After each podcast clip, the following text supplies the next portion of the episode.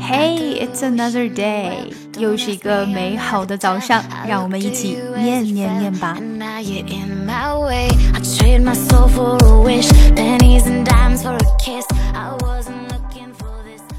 Now, here are three main reasons why people love to drink coffee so much. 1.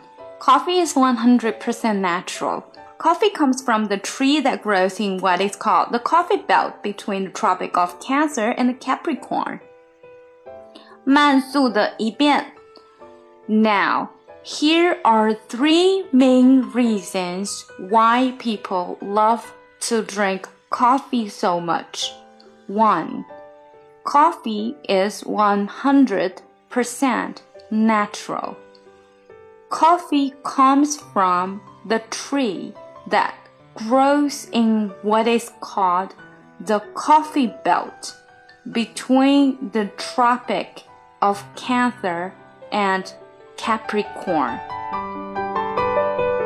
想要看文本信息，请关注我们的公众号 ES English，并输入晨读。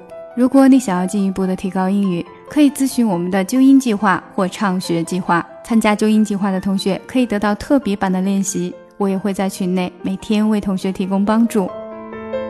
每天跟寇姐一起念念，美化发音，增进听力。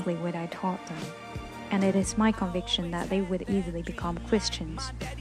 where they seem not to have an effect. Something about that glory just always seemed to bore me, cause only those I really